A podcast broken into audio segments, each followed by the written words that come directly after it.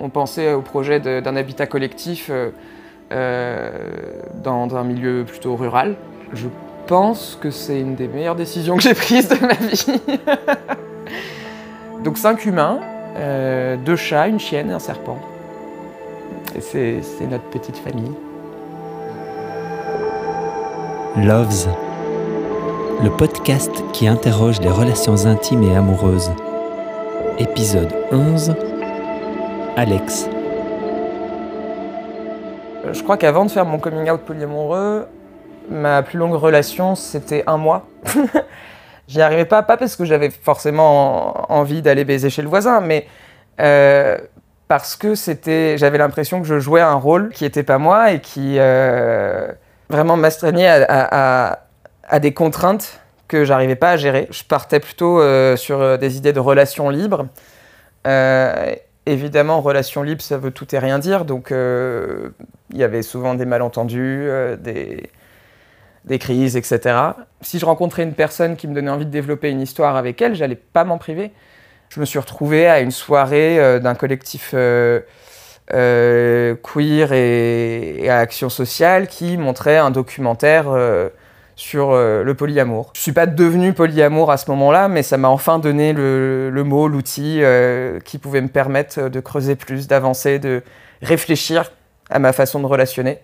Et puis il y a eu ma partenaire Léa qui est arrivée. C'était pas la première c'était pas la première femme avec qui il se passait quelque chose, euh, mais c'est la première femme avec qui on s'est lancé dans une relation long terme, quoi. Et, euh, et, on se connaissait déjà bien, elle et moi, parce que euh, ça faisait dix ans qu'elle sortait avec mon meilleur ami. On a testé et, et c'était simple. ça simplifiait tellement de choses, quoi. Et, et du coup, ouais, notre amour a, un peu grandi comme ça. D'autant plus sereinement que notre dynamique euh, comme ça, pour euh, traîner ensemble, partir en vacances, euh, ce genre de choses, bah, ça allait très bien. Enfin, ça marchait vraiment très bien. On se comprenait très bien tous les trois en termes de besoins, de limites.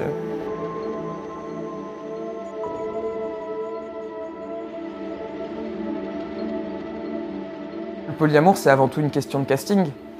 Et d'un peu de coup de bol de bah, rencontrer des gens avec qui ça matche bien, mais pour qui ça va bien matcher aussi avec ses, métamours. Donc métamours, c'est les partenaires de ses partenaires. Et Léa, en l'occurrence, bah, elle était un peu dans son schéma idéal de genre deux de ses partenaires qui sont meilleurs amis. Quoi. Par la suite, j'ai présenté euh, Alette, qui, était, qui est toujours une de mes meilleures amies, à Léa. Et vraiment, il y, a eu il y a eu une étincelle entre elles deux. Ça a directement, euh, il y a eu directement une, une, belle fluidité. Elles ont commencé à relationner ensemble à peu près à la même époque où j'ai rencontré Arthur. Ça a été très facile de l'intégrer à tout ce milieu, même s'il n'avait jamais eu vraiment avant de relation polyamoureuses, parce qu'il se sentait très confortable dans toute cette dynamique. Euh, il s'est très bien entendu directement avec... Euh, euh, Léa, mon meilleur pote, Alette, et il avait envie d'en être, quoi. Il avait envie d'être dans ce, dans ce flot relationnel. J'ai parlé de ces cinq personnes parce que ce sont les cinq personnes avec qui je vis, en partie. On a fait plusieurs réunions où on a vraiment mis à plat un peu nos envies, nos besoins, nos contraintes et nos rêves, quoi. Euh, qu'est-ce qui pouvait poser des problèmes, euh, essayer de voir s'il y avait des incompatibilités euh, dans, nos façons de vivre. Et ouais, on a vraiment passé beaucoup de temps à mettre tout ça à plat. Et on s'est lancé dans une recherche qui a duré un peu longtemps parce qu'à la campagne, les gens sont plus favorables à des familles nucléaires, un papa, une maman, des enfants. Mais au final, on a trouvé cette maison qui nous allait vraiment bien, qui était vraiment assez idéale.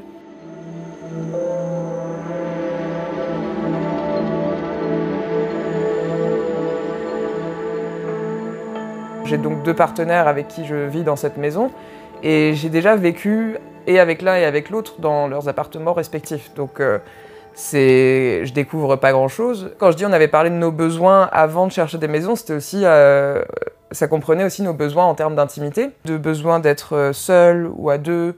évidemment, un de nos critères était que chaque personne ait, sa chambre. Même si euh, pour moi il est assez essentiel qu'on ait cette forme de. Alors ce qu'on appelle dans le milieu euh, kitchen table polyamory. Enfin, derrière ce concept, euh, il y a l'idée que tout le monde peut se retrouver un peu autour de la table à manger et partager des moments ensemble avec bah, les partenaires de ton partenaire, tes différents partenaires, etc. Et moi, c'est cette forme de polyamour qui me va en particulier parce que ça fait gagner beaucoup de temps.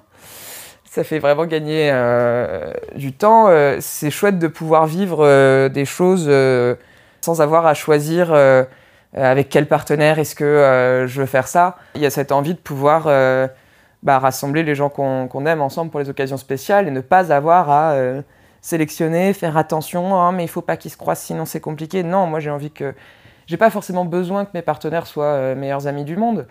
J'ai ce besoin qu'à un moment donné, tout, tout le monde, à minima, s'entende bien.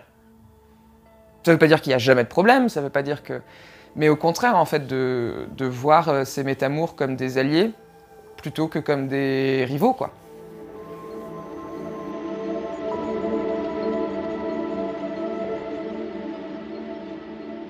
On a tous les cinq un peu des rapports euh, différents au sexe. Euh, on ne pratique pas forcément le sexe de la même façon. Il y a certaines personnes qui ne le pratiquent pas du tout, qui, sont, qui peuvent être asexuelles, ou d'autres demi-sexuelles, ou d'autres hypersexuelles. Enfin bref, il y a vraiment des profils assez différents dans notre colloque là-dessus.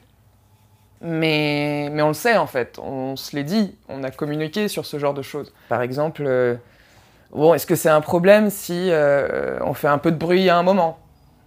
Non, pas vraiment. C'est pas, enfin, du moment qu'on fait gaffe. Euh, euh, est-ce que, euh, je sais pas moi, avoir une capote usagée dans la poubelle, ça te dérange? Est-ce que je peux utiliser nos toys avec quelqu'un d'autre? Il suffit de poser la question à l'autre et de voir comment est-ce qu'on peut s'arranger pour que tout le monde soit content. En fait, personne n'impose rien à personne. De mon expérience, les personnes polyamoureuses sont beaucoup plus attentives à la santé sexuelle et reproductive que les personnes monogames. Euh, pourquoi? Parce que, en fait, il ne s'agit pas que de ta santé, souvent. Il s'agit, tu mets aussi en jeu euh, celle de tes partenaires. Et ça, euh, enfin, pour moi, c'est non négociable, quoi. C'est-à-dire que tu as envie que ton partenaire soit, ou ta partenaire soit en bonne santé. qu'elle n'ait pas à gérer quelque chose qui soit de ta connerie ou de la connerie de quelqu'un d'autre. Tout le monde en parle beaucoup. moi, c'est important pour moi que mes partenaires euh, soit très à l'aise avec ces discussions. Ça fait qu'il y a une culture dans, ces milieux-là euh, de la santé euh, sexuelle et reproductive qui me semble beaucoup plus développée que dans le reste de la société.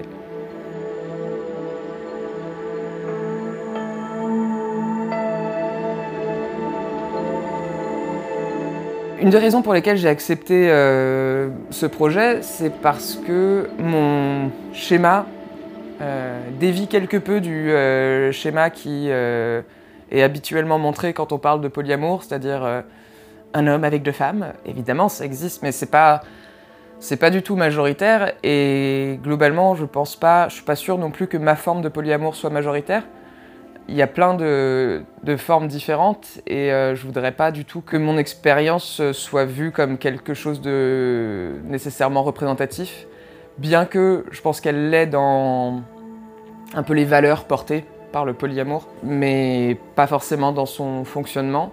Et que je voudrais pas non plus minimiser le fait que si à un moment donné on a cette opportunité, euh, c'est aussi parce qu'on est tous plus ou moins dotés de privilèges. Pour la plupart d'entre nous, le fait de pouvoir euh, avoir des familles sur qui compter, c'est aussi euh, un milieu un peu fermé, très blanc, parfois très bourgeois, c'est pas une communauté sur laquelle euh, moi je veux forcément m'appuyer, etc.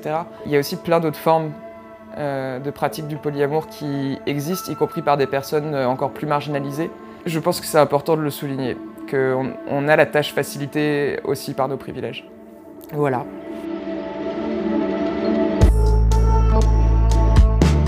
Chaque relation a son histoire.